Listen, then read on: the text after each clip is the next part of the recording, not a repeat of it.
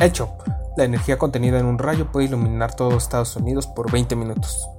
Soy Hugme y bienvenido a Buzón de Dudas, el podcast en donde intentamos darle respuesta a aquellas preguntas extrañas que todos nos hemos hecho alguna vez. Hoy presentamos rayos, lluvia y una carrera mojada.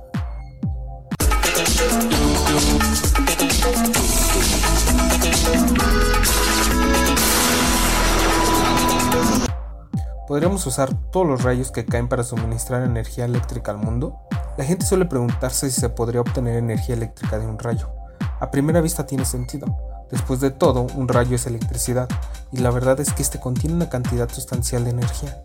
El problema es que es difícil que un rayo caiga donde tú quieras. Un rayo típico produce la energía suficiente para suministrar energía a una casa durante dos días. Esto significa que ni siquiera el Empire State, donde suelen caer unos 100 rayos al año, sería capaz de mantener una casa en funcionamiento únicamente con la energía de los rayos. ¿Y cuánta energía de hecho hay en un rayo? Puede parecer que esta pregunta ya debería tener una respuesta definitiva, pero resulta difícil de responder en términos cuantitativos. Los rayos generan temperaturas más altas que la de la superficie solar, por encima de 20.000 grados Celsius, temperatura que por lo demás es impensable que para los seres humanos. Esta medición de la temperatura ofrece un modo de calcular la energía de un rayo. Se requiere una cantidad determinada de energía para calentar el aire hasta una temperatura elevada. Si se mide la longitud de un rayo y se multiplica por la energía por metro necesario para calentar el aire hasta decenas de miles de grados, se puede calcular la energía del rayo. También podemos abordar la medición de la energía de un rayo teniendo en cuenta el voltaje de una descarga. Pero estos métodos conllevan una gran variedad de errores calcular mal la longitud del rayo, equivocarse en la cantidad del gas calentado por metro o en la temperatura, el voltaje o el número de electrones. Así que según nuestros cálculos, ¿cuánto se acerca Hollywood con los cálculos como los de Volver al Futuro? De 1.21 gigavatios de potencia de un rayo.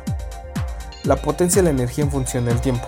Y nuestras mediciones nos dicen que un gigavatio, un gigavatio se queda corto en realidad. La potencia de un rayo podría ser mil veces superior con lo que llegaría al teravatio, aunque el valor medio seguramente sea de decenas de gigavatios. En el mundo caen en promedio 17 millones de rayos al día, eso quiere decir que en promedio caen unos 600 millones de rayos al año. Si juntáramos todos los rayos tendríamos unos 1800 millones de gigavatios. La cantidad de energía que se consume en el mundo anualmente es de 85 millones de kilowatts por hora. En resumen, si podríamos juntar todos los rayos del mundo, poder contener su energía y usarla para alimentar el mundo, solo podríamos alimentar al mundo por unas dos horas. ¿Es mejor correr o andar bajo la lluvia? Casi todos nos hemos preguntado alguna vez cuando nos agarra la lluvia si nos mojaremos más corriendo a nuestro lugar de destino o si continuamos caminando. La realidad es que la mayoría de las personas piensan en correr cuando la lluvia comienza a ser más fuerte. ¿Pero es buena idea? Si nos basamos en la lógica pensaremos que correr es lo más idóneo, ya que estaremos menos tiempo bajo la lluvia. Otros, sin embargo, piensan que andando te mojarás menos, aunque pases más rato bajo la lluvia. Según afirman estos últimos, al correr impactas con las gotas que hay delante y terminas empapándote también el torso. Para sacar una respuesta más acertada, también hay que tener en cuenta tanto la dirección, la intensidad en la que sopla el viento, como la estatura y la complexión física de la persona. La conclusión es fácil. Por mucho que andemos o corramos, el volumen de gotas de lluvia será siempre el mismo.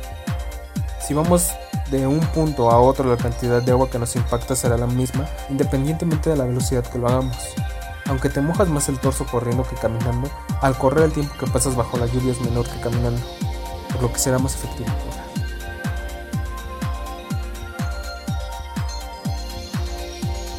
¿A qué velocidad caen las gotas de lluvia? Ay, ok. El cálculo de la velocidad con la que una gota de lluvia llega al suelo se reduce a la resolución de un problema básico de física, en el que debemos de hacer algunas aproximaciones. Las gotas de lluvia de tamaños pequeños o intermedios, o intermedios diámetros de entre unas pocas décimas de milímetro y unos 3 milímetros, pueden considerarse esféricas. Esta aproximación deja de ser válida para gotas más grandes ya que se deforman mucho en su caída y llegan a fracturarse en gotas más pequeñas, cuando alcanzan los 5 o 6 milímetros de diámetro. No puede haber gotas de lluvia mayores, aclarar eso. Todo cuerpo que cae libremente en un fluido, el aire en este caso, tiene una velocidad límite o terminal. Si pensamos en una gota esférica que inicia su caída desde cierta altura, irá acelerándose hasta alcanzar esa velocidad terminal. Justo en el momento en el rozamiento con el aire compensa su peso. A mayor tamaño de gota, mayor velocidad terminal. Mientras que una gota de un milímetro es capaz de alcanzar los 14 km por hora, 4 metros sobre segundo, en una gota de 2 milímetros llega hasta los 22 kilómetros, aproximadamente 6 metros sobre segundo.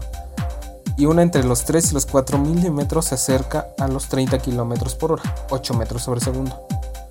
Las mayores velocidades terminales se sitúan en, torno de los 35-40 km por hora, asociadas en este caso a las gotas de mayor tamaño, las de 5 y 6 milímetros de diámetro. Es una carrera un poco mojada, Por hoy se ha acabado el tiempo, pero nos escuchamos pronto para vaciar el buzón de dudas. Hasta la próxima.